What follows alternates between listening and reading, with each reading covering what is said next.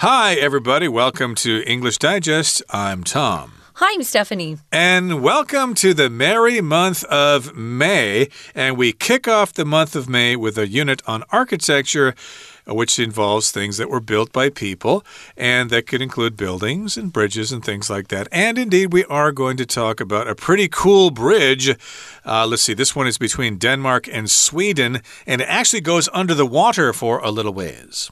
Ooh, and that sounds a little bit scary to me.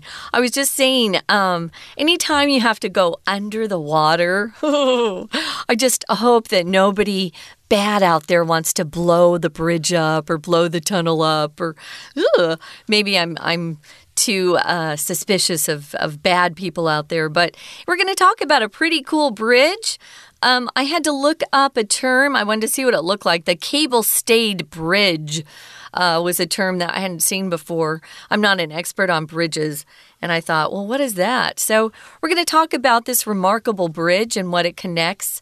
Uh, two. It connects two really important countries. But yeah, you have to spend some time under the water if you take it.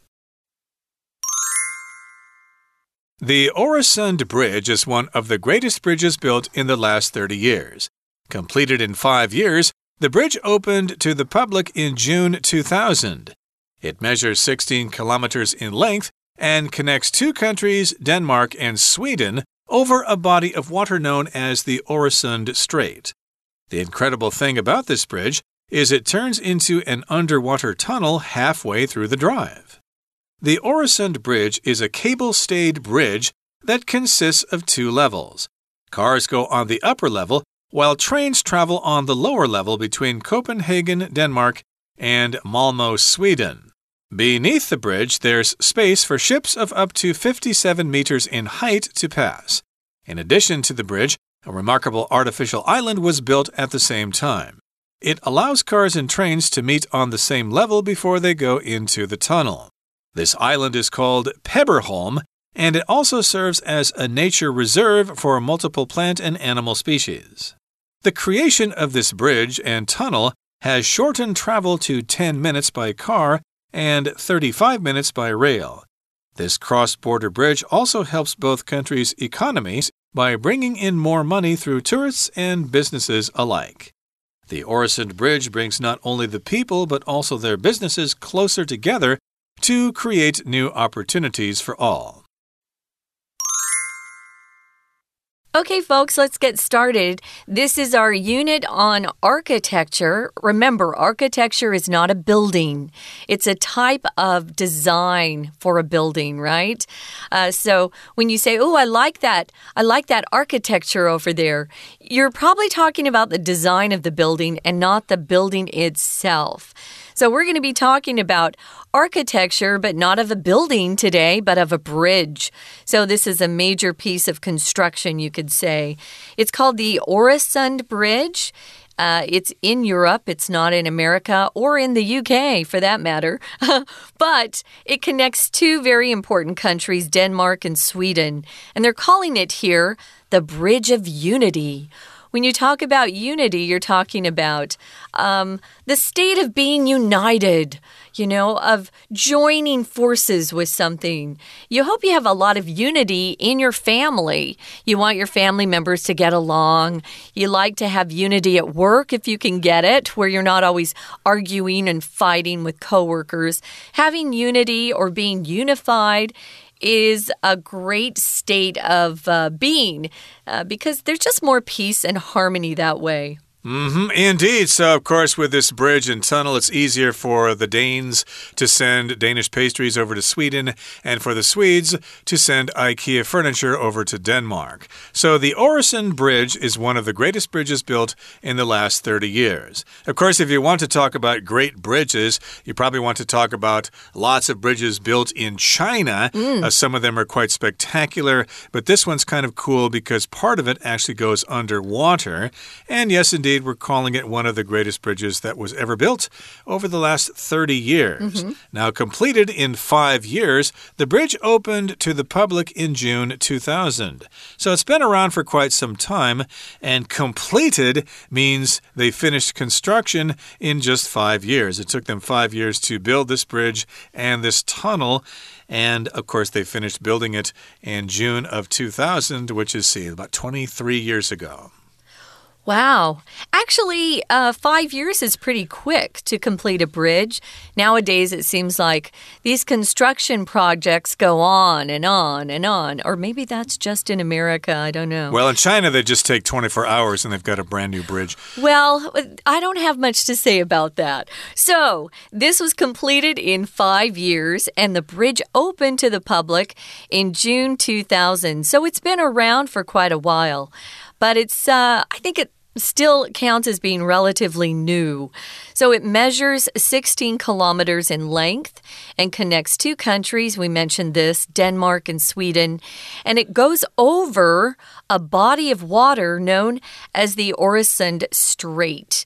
This uh, particular bridge is 16 kilometers in length and it connects those two countries, Denmark and Sweden, and it goes over a body of water and under it a little bit, mm -hmm. and it's known as the Øresund Strait. Check out the map and you can see it there. Yeah. And the incredible thing about this bridge is it turns into an underwater tunnel halfway through the drive. So it's not above the water for the entire 16 kilometers. For part of it, in the middle there, it actually goes underwater. And the pictures are pretty cool there. It's like, wow, where did the cars go? They just suddenly disappeared. Well, they're actually going underwater. So it's a tunnel that is under the water, an underwater tunnel, just like the channel between England and France. Yeah, I have been on that. It is uh, it's a little weird to suddenly go under the water. Now, this is a cool kind of bridge. Um, we're calling it, uh, oh, before we get there, I wanted to talk about this word strait. S T R A I T. We use it to talk about the Taiwan Strait. And so you guys should probably know what this is in English. The strait, of course, is just a, a narrow passage of water and it connects two different seas or two large areas of water. So we've got the Strait of Gibraltar, Gibraltar, if I can say that, and of course uh, the Taiwan Strait, which is very close to us here. So this is also connecting. Um, and connecting these two countries, and it goes over that body of water that's called the Øresund Strait. So now you know that.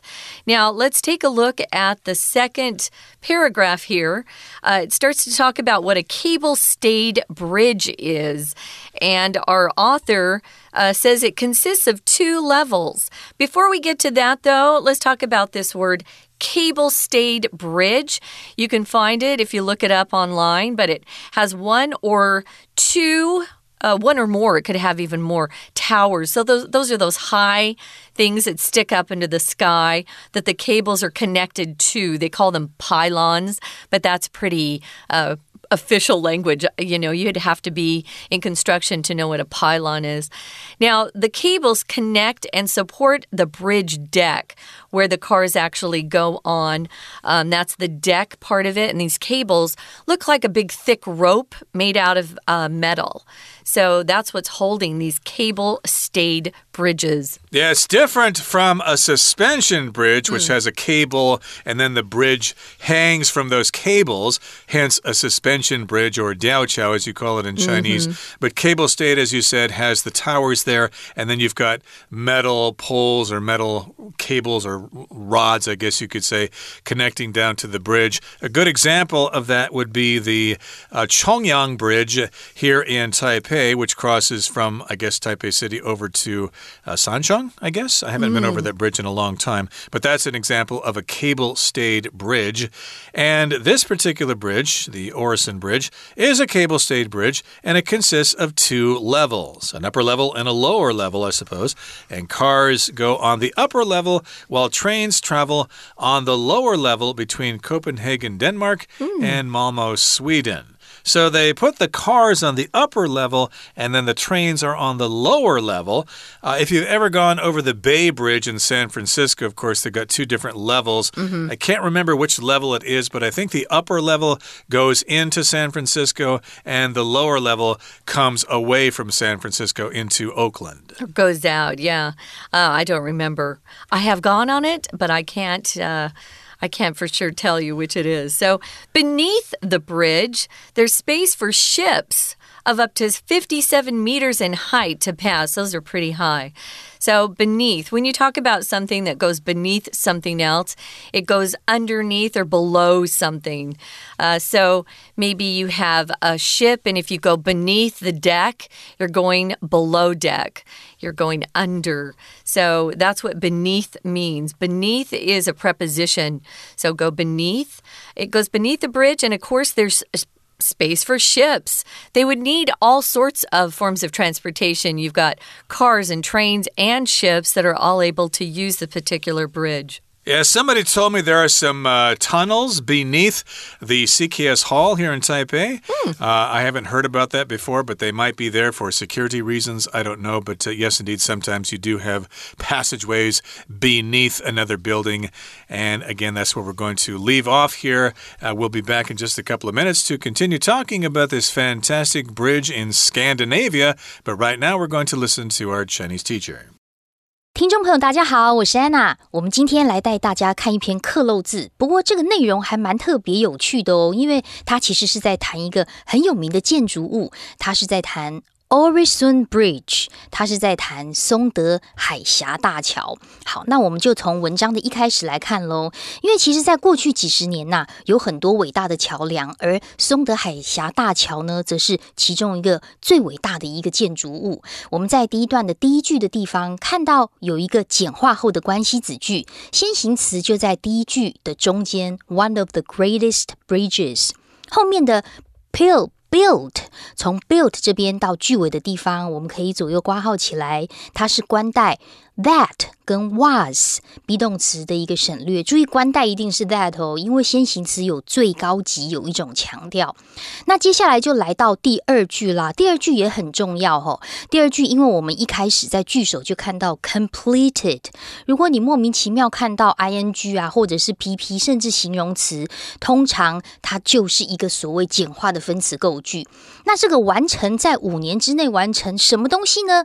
一定是逗点之后的这个主词，也就是说，其实第二句话它本来就是要修饰这个桥的两种状态。原本应该是第一句，The bridge was completed in five years，五年之内就完成了。逗点之后本来有一个连接词的 and，而 the bridge 这座桥呢是在两千年的时候就对大众公开。那既然都在讲桥嘛，那我们就可以简化，因为在英文的写作当中，如果可以言简意赅是最重要的。所以 and 省略，我们把主词动词也都省略，就是所谓的分词构句。那接下来到了第三句的时候啊，就来到我们克漏字的第一题了。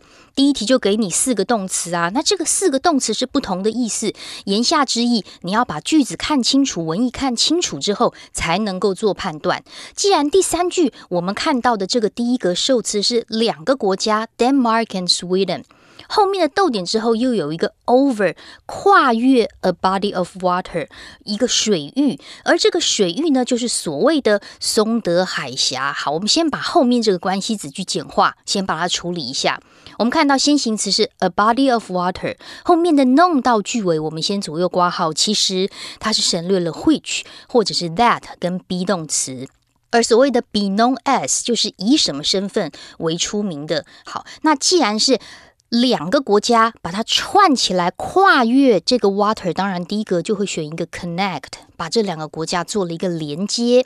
那接下来呢，就提到哦，这个桥啊，还令人置信的，其中还有一个海底隧道啊，会在途中啊变成海底隧道。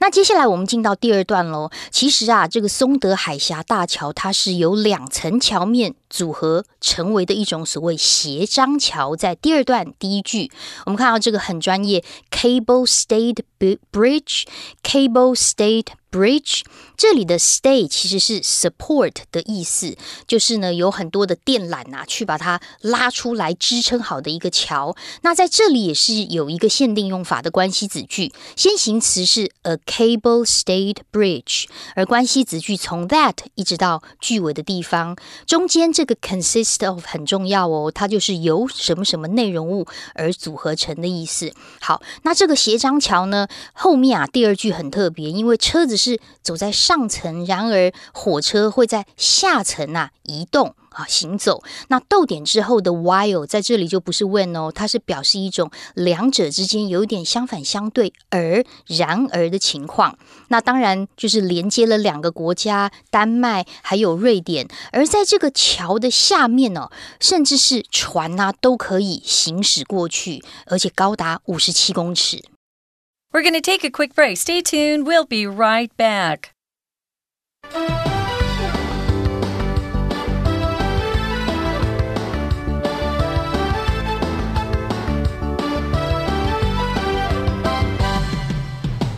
Okay, let's continue with our lesson. We're describing the Oresund Bridge, that's a bridge that connects Denmark and Sweden. Uh, the next time you go to England and if you rent a car there, you might have a chance to drive across this bridge as you're heading over to Sweden or back from Sweden to Denmark, whatever the case may be. And we did talk about the fact that it is a cable stayed bridge, and a portion of the bridge actually goes underwater. It's an underwater bridge. Now, remember, beneath the bridge, there's space for ships up to 57 meters in height to pass.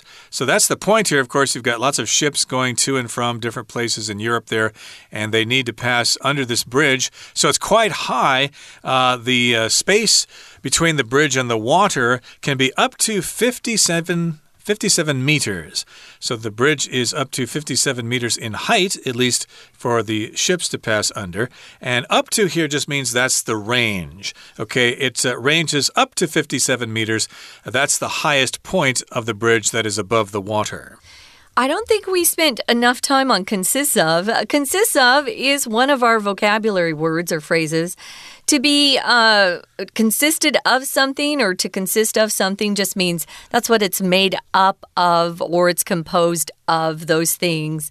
So maybe you have. Um, a box of things, and inside uh, you've got some special treasures.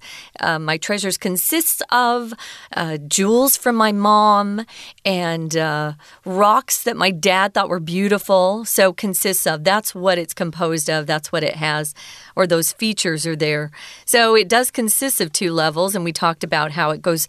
Um, beneath the bridge that there's space for ships. You've got lots of things that are involved with this very complicated cable stayed bridge. In addition to the bridge, there's a remarkable artificial island that was built at the same time. Remarkable means, ooh, so cool that you want to say something about it. That's quite remarkable. So if somebody says it's remarkable, it's just uh, worthy of your attention. It's getting your your attention. You're noticing it. It's maybe striking or awesome or very cool. So it's remarkable. That's remarkable. Artificial means man made, um, it doesn't exist in nature. It means people got together and produced something. It wasn't made by good old Mother Nature. Right, it's uh, an artificial island. It's not natural, and it was built at the same time as the bridge. It allows cars and trains to meet on the same level before they go into the tunnel.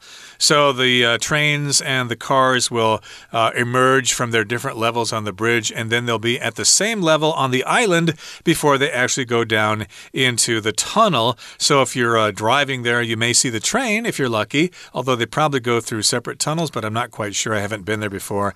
And this island is called Pebberholm, and it also serves as a nature reserve for multiple plant and animal species. So they gave it a couple of purposes here. Uh, they not only made made this an island uh, to serve as the transition point between the bridge and the tunnel, but they also allowed it to be a nature reserve. Okay, so here we've got the word reserve.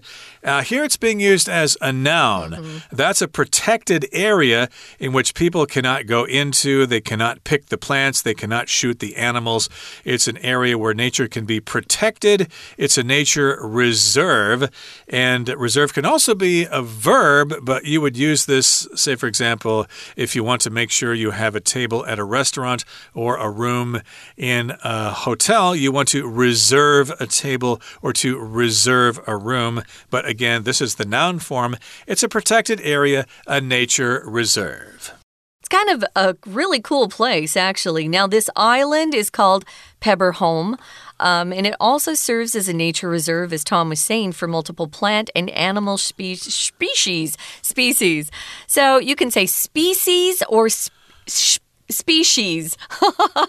They're both correct. Species, species. Now, if you go into the Drogden Tunnel, which is part of the, the bridge, uh, what you find is there are two tubes for railway tracks, there are two uh, tubes for cars, and then they've got a fifth that is just for emergency vehicles, uh, which you need sometimes if you have an emergency and one of those tubes gets. Uh, uh, backed up or there's no way to get through, they have to rescue people sometimes. So, the creation of this bridge and tunnel has shortened travel to 10 minutes by car and 35 minutes by rail. So, if you do have a car, it's faster to drive but sometimes it's uh, inconvenient to park places, so you might try the the railroad. This cross border bridge also helps both countries' economy by bringing in more money through tourists and businesses alike. So that's a good part of this. We want uh, to encourage every country's economy in the world. We all need that kind of help. So, yeah, this is a good thing that they've done, and it just makes uh, travel between the two countries much, much easier. Right. And remember, Sweden and Denmark do not share a border on land. Uh, they are separated by water. So this uh, bridge is actually a cross border bridge. It goes yeah. from one country to the other. I suppose the border is in the water there between the two countries. Not like Canada and the United States, for example, where the border is on land. Right. But I think there is a cross border bridge somewhere. I think it's between Detroit and Windsor, Ontario, if I'm not mistaken. And that's an example of a cross border border bridge as well. And because they have this cross border bridge, both the country's economy uh, are. Uh, increased or improved They're benefiting. or benefiting yeah. exactly because they get more money through tourists. Uh, if you're in Denmark and in the past you probably thought, "Hey, should we go up to Sweden? Oh, it's too troublesome. Let's not go up there. Let's go to Germany instead." But uh, now they got that uh, bridge and that tunnel, and someone suggests, "Hey, should we go to Sweden?" Sure, why not? We just take that bridge and that tunnel, and we're over there lickety split. We're over there really, really fast. So again, we've got lots of new tourists coming into Denmark. Denmark and going into Sweden. So, of course, that will help their economies. Mm -hmm. Now, these are separate countries, they're both sovereign. And so, if they want to say, hey, uh, you know, you Swedes just can't come into our country, and the Danes can say the same thing back to the Swedes. But uh, in November 2015, they used to just travel freely between the two countries because they had something called the Nordic Passport Union uh, that began in the 1950s. And they just let people from both countries go back and forth. But in November of 2015, during the European migrant crisis, Sweden uh, was told by Denmark, you're going to have to stop letting people go back and forth. Uh, the Denmark didn't want to let immigrants into their country, and so that's when they had to start using uh, passport controls, border controls, uh, border checks at that point. And I think that still continues today. So, yeah, uh, as much as they can, they're trying to uh, help each other as they're over there in the same neck of the woods, as we would say. Neighbors should help neighbors, but sometimes um, countries have to protect themselves as well. Indeed, and I'm kind of uh, wondering uh, the uh, nature of the uh, cross border uh, procedure. -huh. Like uh, if you're in the United States and you want to go over to Canada, you need to go into this facility and you'll talk to an immigration officer and they'll look inside your car and ask you questions and stuff like that mm -hmm. before they let you go into their country. And the same is true between the United States and Mexico. But of course, here in Taiwan, people just fly to another country and those procedures are taken care of inside of airports. Mm. So uh, I'm not. I've never been to the United uh, Kingdom before, or the European Union. I meant to say. So I don't know uh, how they go about this. Like if you're driving from France into Belgium, do you have to go through some kind of facility? Uh. I was there a long time ago, but it seemed like they just kind of checked our passports um, on the trains when we were going from one country to another. Uh, that was before they were letting people go back and forth so easily. Um, between these two countries, at least, they're forced to show a passport or entry visa these days if you go between the two of them. So that's a little bit about the Oresund Bridge, um, about it bringing not only people together, but businesses closer together to create new opportunities for all. And we wish them a lot of luck. Uh, I think all of our economies are hoping we have a good year. Right. And of course, there are lots of great bridges and tunnels to talk about. Hopefully, all of you can have a sparkling conversation about that very subject amongst yourselves. Okay, that brings us to the end of our explanation for today. Here comes our Chinese teacher. 那接着呢，我们就来看，除了这个大桥之外啊，同时还有一个引人注目的人工岛。那为什么第二格要选 in addition to 呢？其实，在克漏字当中，现在啊的学测通常都不太会考所谓的文法，可能五题顶多配个一题吧，还是要看得懂上下文。在这里，我们看到本身在第二段第四句，也就是第二题题目当中，最后面有一个 at the same time，同时我们看到有一个人工岛。那言下之意就是。是桥，同时也建了岛。那后面又提到它的功能是用来做什么？言下之意就是针对这个 Orison Bridge 做了更多的描述，所以应该要选。D 的答案，in addition to something。所以除了这个桥，还有一个人工岛哦。那这个人工岛还有什么样的特别的地方呢？其实它的功能呐，就出现在第二段第五句，它是让汽车跟火车在进入隧道之前，可以在同一个平面上面交汇。而这座岛呢，在第六句，它的名字就叫做 Pepper Home，它也是一个 nature reserve 自然保育区。那接着我们就来看到第三段啦。第三段他就说啊，其实这个桥跟隧道的建造，就把整个的通行时间缩短到了十分钟，是开车搭火车只要三十五分钟。诶，可大家注意一下。第三格后面这边的受词是 travel，它指的是两地之间的移动，也就是说呢，距离会变短了，它是这个概念，所以答案的 B 呢才是会是正确的选项，应该要用这个 shortened。那么接着我们就来看一下，在桥跟隧道已经把这个通行时间缩短到开车十分钟，搭火车三十五分钟。除此之外，这个桥梁还会透过游客企业赚进更多的钱。所以接下来我们来到。第四句的时候，我们一样先看一下受词，后面是 more money 更多的钱，所以是赚钱带入钱来 bringing in more money，所以第四题选 C。而最后的第五题呢，因为我们看到也是后面的受词也有文意上 closer together，让什么跟什么更为紧密的，是两者皆，不管是 the people 人民或者是 their businesses 他们的企业，其实都可以更为紧密，创造更多。多的机会，所以当然要选 B 的，Not only A but also B。当然 A 的 Neither A nor B 是把 A、B 都整个否定掉，非 A 也非 B 哦。C 选项的 Either A or B 则是两者择一。最后 D 选项的 Not A but B 则只有强调 B 而已。所以根据文意，B 才是正确的解答。以上是我们今天的讲解，我是安娜，我们下次见。That's it, guys. Thanks for joining us, and we hope you'll join us for our next program. For English Digest, I'm Stephanie. And I'm Tom. Goodbye. Bye.